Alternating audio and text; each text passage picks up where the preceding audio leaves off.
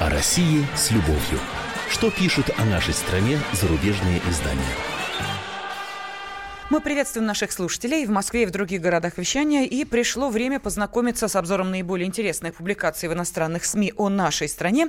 Как всегда, в студии замредактор отдела международной политики комсомольской правды Андрей Баранов. Здравствуйте. И, как всегда, мне помогает вести эту программу наша ведущая Елена Фонина. Да, но я же напомню, что в течение без малого часа вы сможете принять личное участие в обсуждении заинтересовавших вас материалов. Для этого у нас есть и телефон прямого эфира 8 800 200 ровно 9702, но не дожидаясь нашего вопроса, он обязательно прозвучит. Комментарии вы можете да хоть сразу отправлять на WhatsApp и Viber 8 967 200 ровно 9702. И WhatsApp и Viber всегда в вашем распоряжении. Мы готовы зачитывать ваши сообщения. Да, ну сначала давайте я вот э, зачитаю вам а, одну публикацию немецкой газете «Франкфуртер Руншау». Почему я взял? Потому что автор ее Штефан Шоль, которого я, в общем-то, знаю лично. Всегда он производил впечатление такого адекватного журналиста, объективистского толка. Но в этот раз почему-то в такую пропаганду опустился.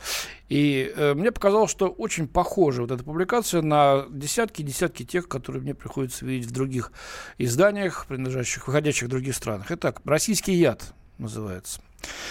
Политические преступления в России вряд ли расследуются. При этом критики режима вынуждены опасаться все более жестоких насильственных действий, пишет Шоль. Врачи берлинской клиники Шарите гадают, чем был отравлен российский активист Петр Верзилов. Он, кстати, пришел в себя, сейчас шутит всячески. Э, и такое впечатление, что не очень-то и отравлен был. Кстати, его на частном самолете вывезли из Москвы в Германию для лечения. Дальше. После всего, чего было сказано, дальше пишет э, Штефан Шоль. Фотомодель Анна Шапира, которая вместе со своим мужем потеряла сознание в пиццерии в английском Солсбери, заявила газете «Сан», что ее хотели убить путинские агенты. Ну, после того, как всем стало ясно, что это был неумелый розыгрыш неумной женщины, которая пыталась привлечь к себе внимание. Об этом написали даже британские издания. Вот германское Франкфуртер Руншау пишет то, что пишет не желая даже, так сказать, как-то оправдаться, может быть, ну, я не знаю, проложить там, что, ну, это не совсем, может быть, верно или еще что-то. Да нет, вот отравили, всех травят. Хоть стой, хоть падай. Еще в марте, пишет дальше Штефан Шоль, в Солсбери было совершено покушение с использованием боевого вещества на бывшего российского двойного агента Сергея Скрипаля и его дочь. В настоящий момент, кажется, Россия – это обитель убийц от жестоких до неуклюжих. Вот, однако критики российского режима продолжают, в последнее время подвергаются атакам не только с помощью яда. Пока еще не ясно, какие личности и мотивы стоят за каждым из этих случаев. Но если государственная власть действительно как-то с этим связана, то мы переживаем примитивизацию системы, которая все больше пытается решить свои проблемы с помощью грубого насилия. Это что Штефан Соль, э, Шуль цитирует ну, одного из многих, так сказать, Э, очень негативно относящихся к Путину и к значит, нынешней власти диссиденты, назовем их так по старинке, э, Сергей Давидис, он э, московский правозащитник, постоянно дает интервью, микроинтервью разным изданиям, везде костерит, на чем свет стоит, внутреннюю и внешнюю политику Кремля. Так вот, дальше. Зачем же нужно было травить, по мнению Шоля, Верзилова? А вот э, московская оппозиционная пресса связывает его отравление со смертью оппозиционных же репортеров Архана Джемаля, Александра Расторгуева и оператора Кирилла Радченко, отправившихся в Центральноафриканскую республику для того, чтобы снять фильм о наемных солдатах группы Вагнера. А за группой Вагнер стоит петербургский предприниматель Евгений Пригожин, который очень близок к Путину. Ну, то, что э, было видно из переписки, что ребята нужны в основном деньги были э, в тот момент очень сильные, поэтому они подвязались туда поехать, неизвестно куда совершенно. И это так трагически для них окончилось. До сих пор непонятно, кто их убил, но э, здесь уже все готовы возложить, э, я имею в виду на Западе, вину э, на э, Москву и лично на Путина. Вот, отравленный Верзилов, являющийся также издателем либерального портала «Медиазона», был близким другом Расторгуева, говорит в статье одного из погибших да, в Центральноафриканской республике. Вот. И убитые журналисты критиковали в последние месяцы далеко не только Пригожина. И дальше фраза, которая меня просто убила. Верзилов произвел сенсацию, когда в июле, он Верзил, сенсацию произвел этот Верзилов, когда в июле во время финала чемпионата мира по футболу в Москве выбежал на поле вместе с активистками протестной группы Riot. Точка. На глазах у Путина. Точка. Пишет Шоль в заключение. То есть Путин, значит, не смог простить Верзилову, приказал его отравить. Его, слава богу, выходили милосердно Германии, но ниточки все равно тянутся к Кремлю. Вот это вот а, квинтэссенция того, что пишут сейчас о России. Хоть стой, хоть плоды. Мы видим, значит, э, насколько здесь все притянуто за уши, в некоторых случаях, ну, просто вранье. Но все это читатели Франкфурта Руншау, что называется, а, извините меня за неэфирное слово, хавают. Вот. И обидно, что Штефан Шуль, который работает здесь не один уже, по-моему, десяток лет, вот скатился к такой примитивной пропаганде самых мрачных периодов Холодной войны. Ну а теперь давайте о выборах, которые прошли э, в единый день голосования в сентябре. Некоторые результаты были неожиданными, в частности на Дальнем Востоке, в Владимирской области. Вот сейчас предстоят второй, э, второй тур в Хакасии, где, э, например, действующий губернатор уже снял свою кандидатуру. Мы об этом много говорили в радиоэфире. У нас на радио «Комсомольская правда» писали в газете. Конечно, эта тема вызвала повышенный интерес у наших зарубежных коллег. И что они пишут? Ну, давайте начнем с Блумберга. Все-таки международное уважаемое агентство, можно сказать, даже американское. Меньше двух недель назад, пишет колумнист Блумберг Леонид Бершицкий, специалист по России, признанный, так вот, меньше двух недель назад президент Путин расхвалил аудитории азиатских лидеров успех своей политики по восстановлению российского Дальнего Востока.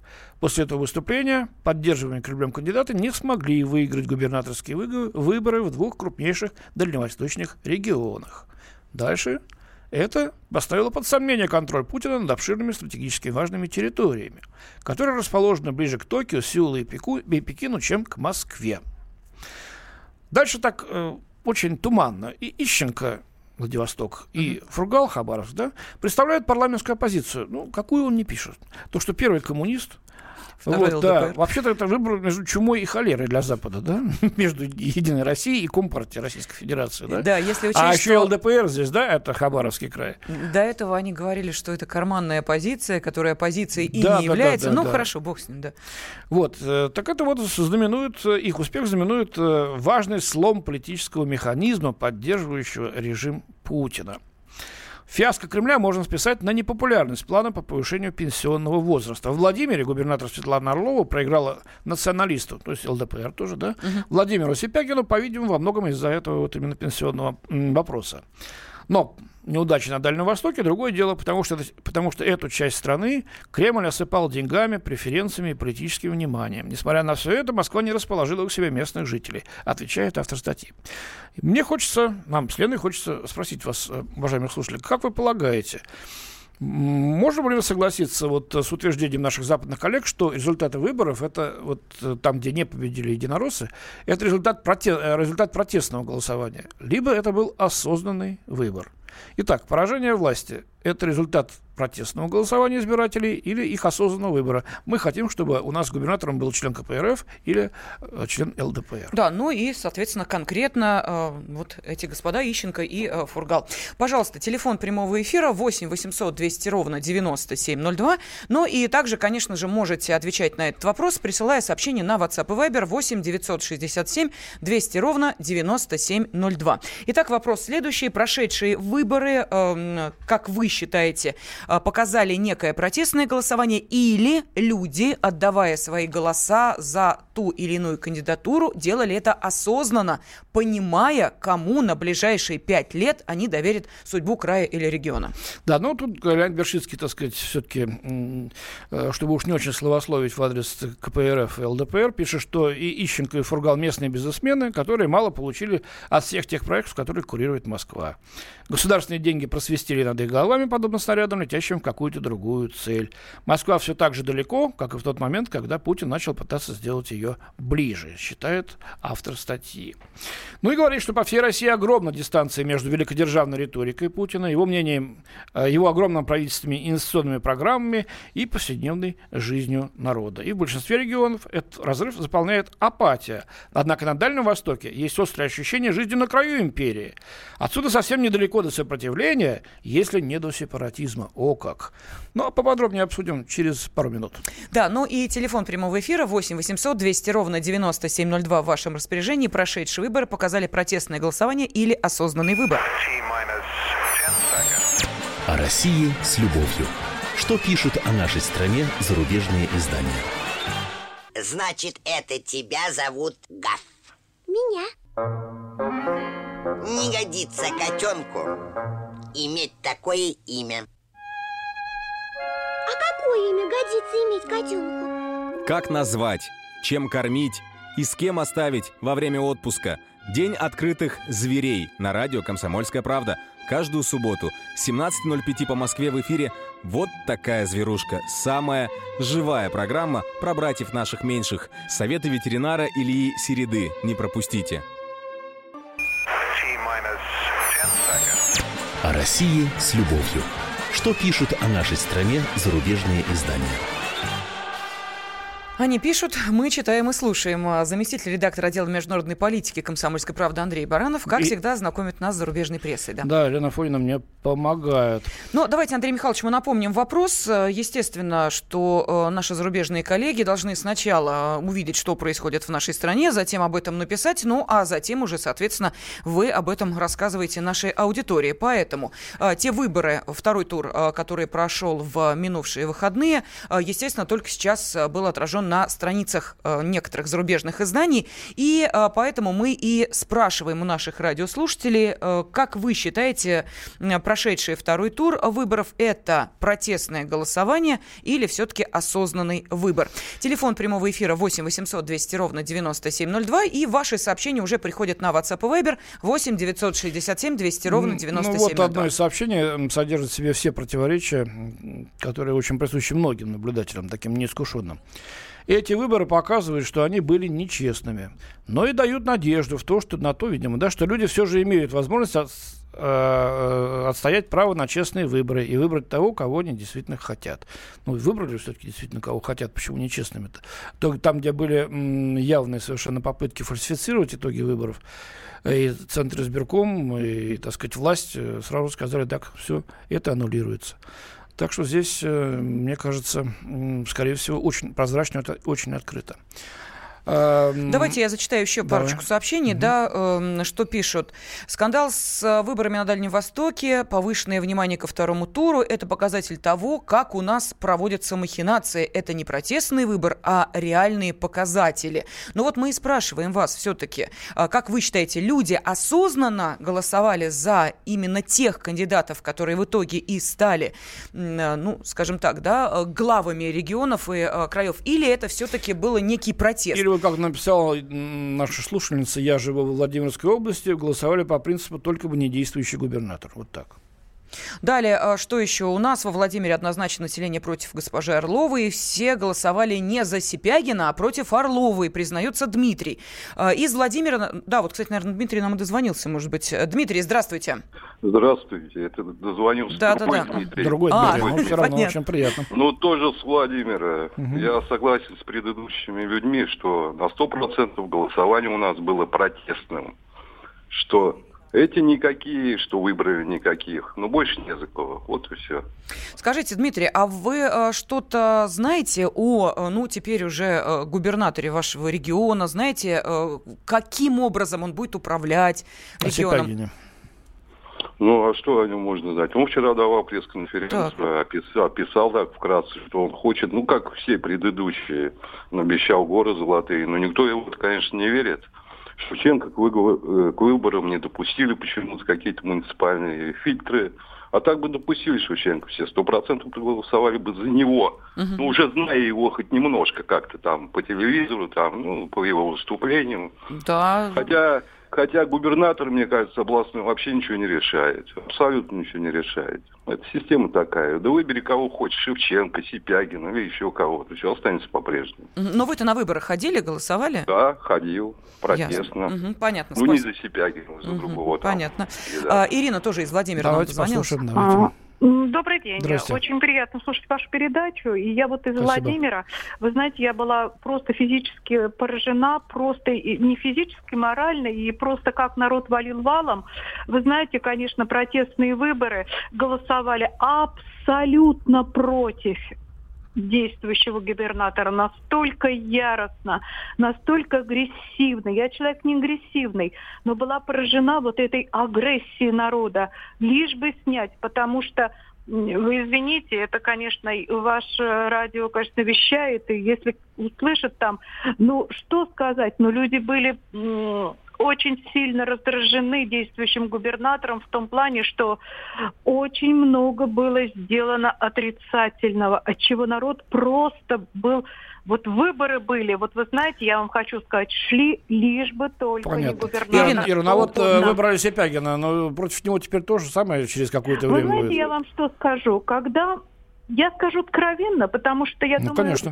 что я скажу откровенно так, что столько я хочу сказать, что я работала в компании Биг Автотранс, город Владимир, и у нас повесился наш предприниматель наш мой хозяин, знает это вся область, весь город, хранили мы его весь город. Так, так, так. Ну, а Были введены э, Волгобасы, госпожой Орловой. И наш, а весь город возил наш Пеганов, Царство Небесное, наш э, предприниматель. Так, ну а насчет Сипягина это что?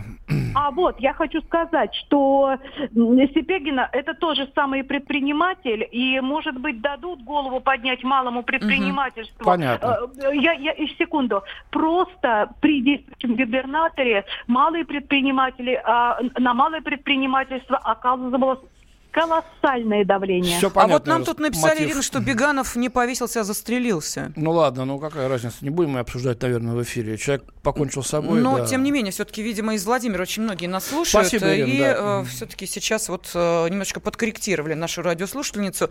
Так, э, сие действительно не важно. Сергей нам пишет, э, какая разница, от какой думской партии будет губернатор, от Единой России, от ЛДПР, от КПРФ или от Справедливой России, одна и та же группировка Ловко. Вот так вот. Ну, все-таки совершенно разные, так сказать, есть э, у них проекты, если вы следите за политической жизнью нашей страны.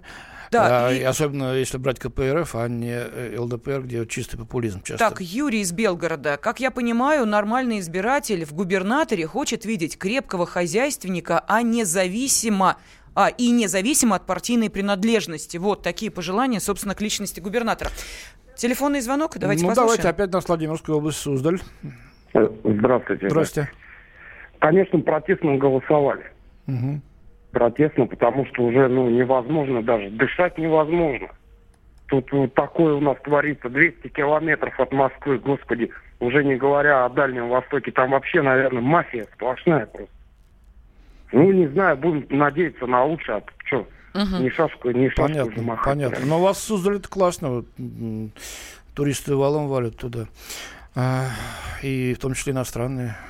Дай бог, чтобы все это развивалось. А вы давно там были в Суздале? Вот съездите. Позапрошлом году. А вы видели там дороги какие? Да, дороги там плохие, это правда. Но все-таки они тур... до сих пор не сделаны. Но все-таки туристы-то едут. Если бы не было вообще ничего. Смеются, смеются над нами, туристы. Но все-таки деньги-то оставляют. Лиха беда начала. Да, спасибо большое. Ярослав из Твери написал. Ну вот теперь посмотрим, как будут работать эти оппозиционеры. И стоит ли менять шило на мыло. Вот так вот. Ну, Ярослав из Твери так со стороны смотрит. Э, а вот у нас все из Севастополя есть звонок. Да, Сергей нам дозвонился. Здравствуйте. Вот, здравствуйте. Знаете, я думаю, мы должны самое главное внимание обратить на явку.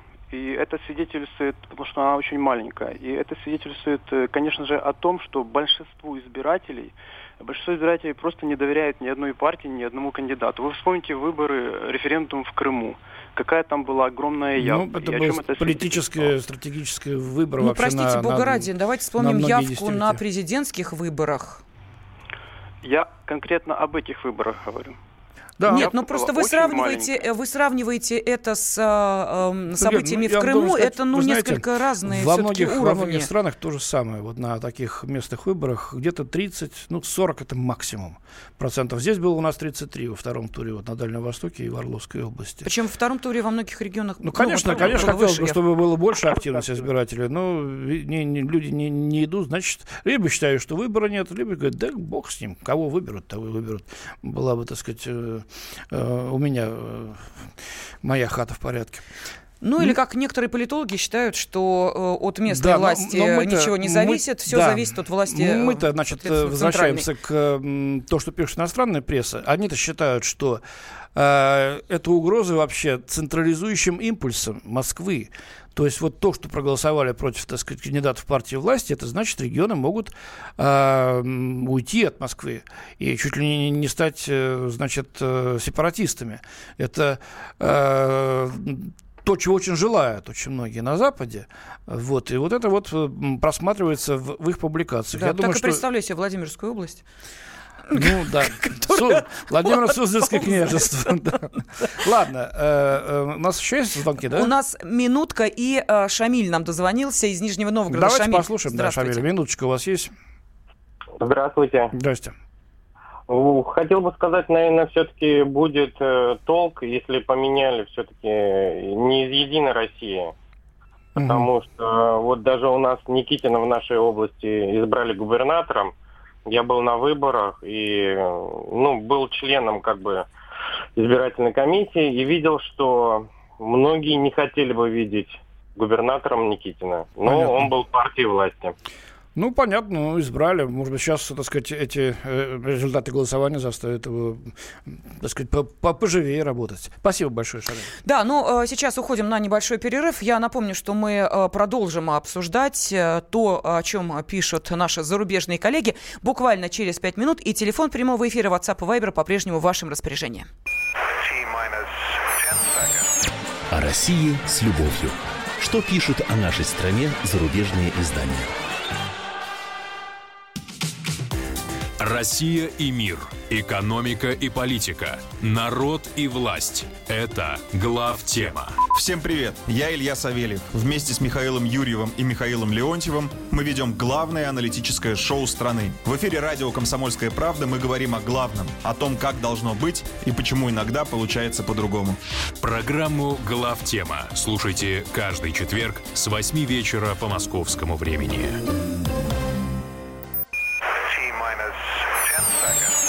О России с любовью. Что пишут о нашей стране зарубежные издания? В студии заместитель редактора отдела международной политики «Комсомольской правды» Андрей Баранов. И Ирина Афонина. Ну что, Андрей Михайлович, продолжим. Давайте, может быть, посмотрим, что еще заинтересовало наших да, зарубежных мы сменим, коллег. сменим тему выборов. Э, не потому, что больше нечего сказать, или, ну, просто об этом мы говорили и будем еще говорить. 25 лет назад, 4 октября исполнится, это скорбная дата, 25 лет назад был расстрелян в Москве из танков Верховный Совет. И, естественно, об этом очень сейчас много пишется, ну, такая дата полукруглая, да.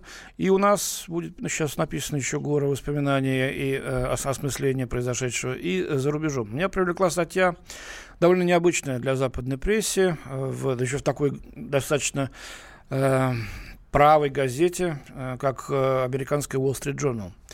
Дэвид Сеттер пишет свою публикацию, назвал так «Когда умерла российская демократия?» но без знака вопроса.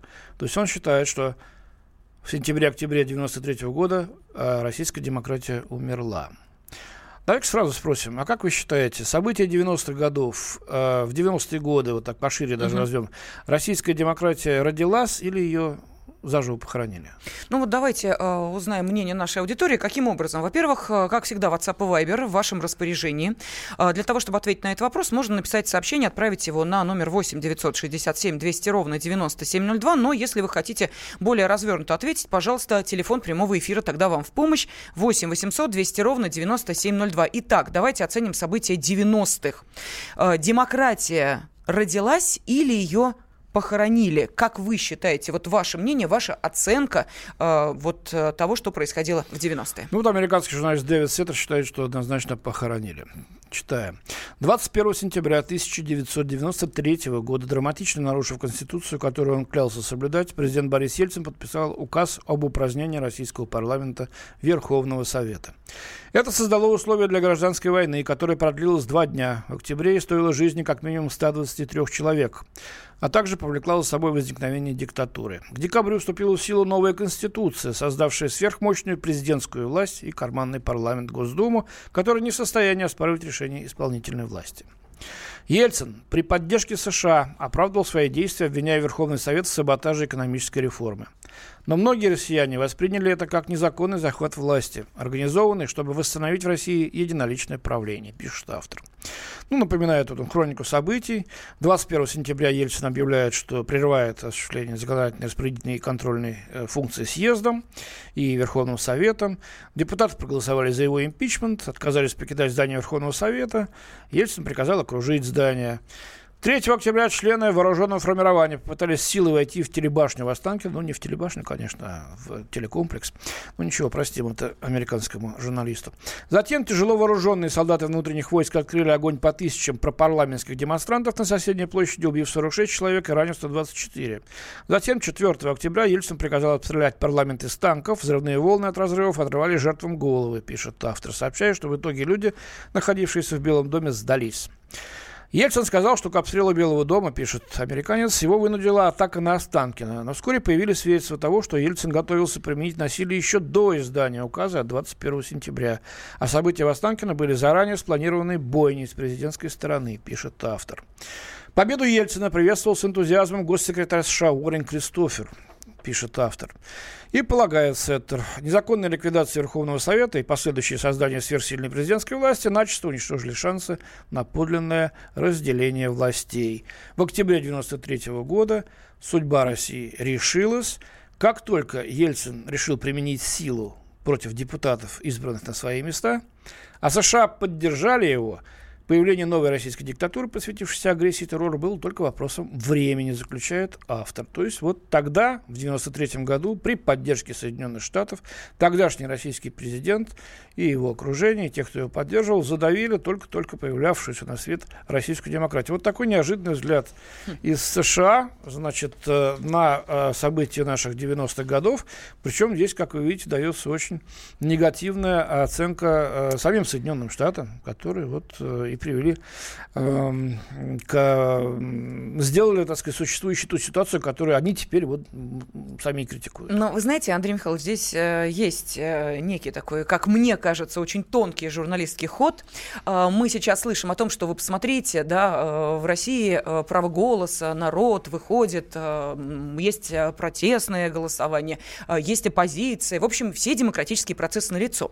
Но вот этой статьей уважаемый журналист, или, может, неуважаемый, говорит, ребята, ребята, о какой демократии в России вы говорите? Ее в 93-м еще похоронили. Вы вообще сейчас о чем? А дальше а. все было только хуже, говорит вот он, вот. и достигла вот апофеоза в нынешней Но меня России. Удив... Меня немножко удивило ну, то, что, что он возлагает вину и на Соединенные Штаты, на свою собственную страну, за то, что то ли упустили Россию, то ли на самом деле, так сказать, вот э, способствовали тому, чтобы здесь и не было э, никаких демократических э, процессов.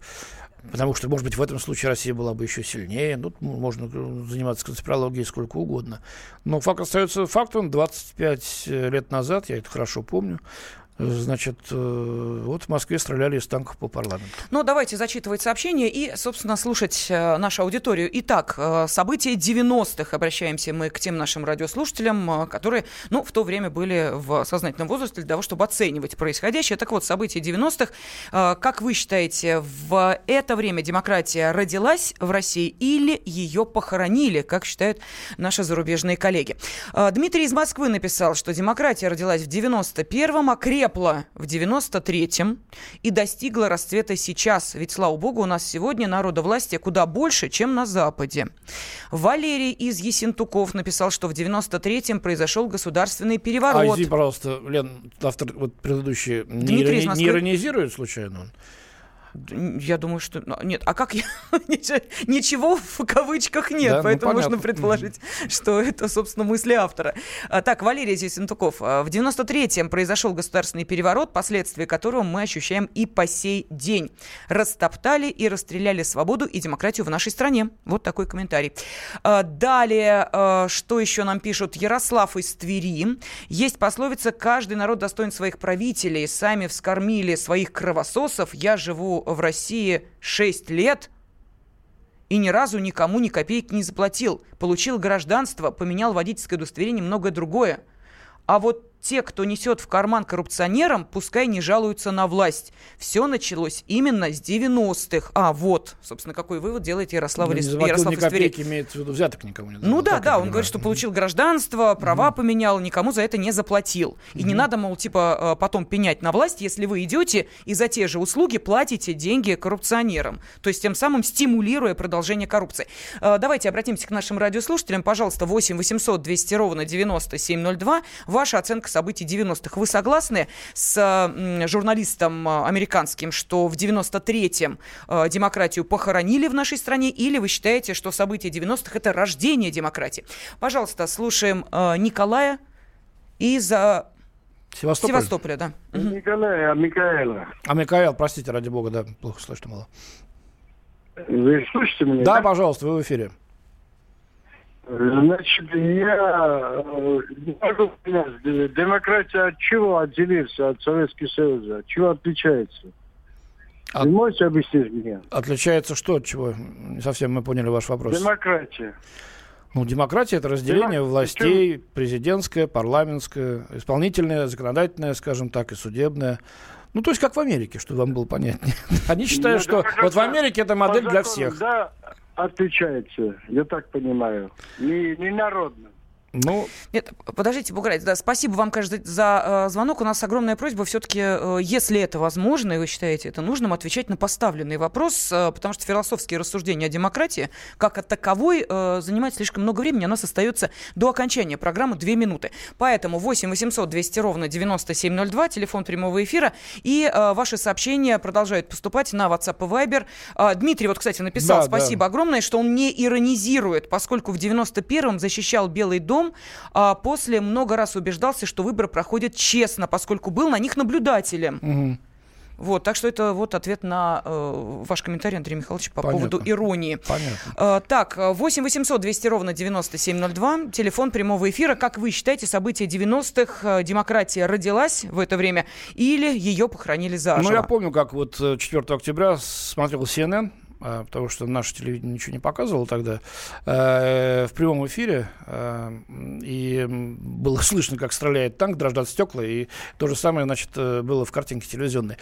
И тогда комментаторы, в общем-то, однозначно, американские комментаторы однозначно находились на стороне Ельцина, да, на стороне Кремля, полагая, что он действует правильно, подавляя, так сказать, вот вооруженный мятеж против своей власти. Но, правда, это было не так, а то, а то их. Но общий смысл был именно такой. И тогда вот я согласен с автором э, статьи Wall Street Journal, действительно, американцы поддерживали действия тогдашнего российского руководства в Кремле, э, полагаю, что альтернатива гораздо хуже. Это может означать возврат э, к советским временам и сохранение, в общем-то, той былой мощи, которой обладал Советский Союз. Ну, сейчас потихоньку мы выходим из этой ямы, мы видим это все, да, но 90-е, конечно, застали нас всех врасплох. Собственно говоря, вот даже пенсионная реформа, вот та демографическая яма, в которой мы оказались в 90-х, она и усугубила эту проблему. Если бы все было нормально, рождались бы детки, то, глядишь бы, и совсем сейчас совсем по-другому была бы ситуация с пенсионерами и с возможностью обеспечивать их старость. Да, ну иронизирует Наталья, возвращаясь да, к иронии, наша радиослушательница, которая написала, сейчас э, в России э, все, что хотят, то и творят, самая демократическая демократия. Вот такая ирония прозвучала. Э, у нас остается буквально минута. Ну, надо пожить в других странах, чтобы сравнивать. А так-то, конечно, критиковать э, своих всегда легко, и есть за что, тем более. Поживите, э, если даст э, Бог такую возможность, э, сможете сравнивать и, может быть, будете не столь категоричны. Да, ну сейчас, Андрей Михайлович, я думаю, нужно предупредить, наверное, нашу аудиторию, что на ближайшие три недели программа «Россия с любовью» уходит в отпуск. Это просто чтобы люди, которые постоянно слушают наш эфир, не пугались, э, куда исчезла Ну, не эта программа, а я ухожу в отпуск. Ну и программа, значит, тоже. Поеду в Куда же мы без вас? лечиться электричеством в санатории. Да. Нервы лечить. Да. А, это была шутка. Нет, на самом деле, действительно, ближайшие, да. да, ближайшие три недели а, программа «Россия любо- а, с любовью» в свое время выходить не будет, и не в свое тоже. Ну, а через три недели, соответственно, Андрей Михайлович вернется из отпуска, и мы вновь продолжим узнавать, о чем же пишут наши зарубежные коллеги. Андрей Баранов. До свидания. Елена Афонина. Были с вами. Спасибо. О России с любовью. Что пишут о нашей стране зарубежные издания? Мы живем в горячее время. Войны, падение режимов, исчезновение стран. Предсказать заранее такое невозможно. Но увидеть, как на наших глазах меняется мир, реально. Путевые заметки нашего спецкора Дарьи Асламовой. Программу «Горячие точки». Слушайте по воскресеньям после пяти вечера по московскому времени.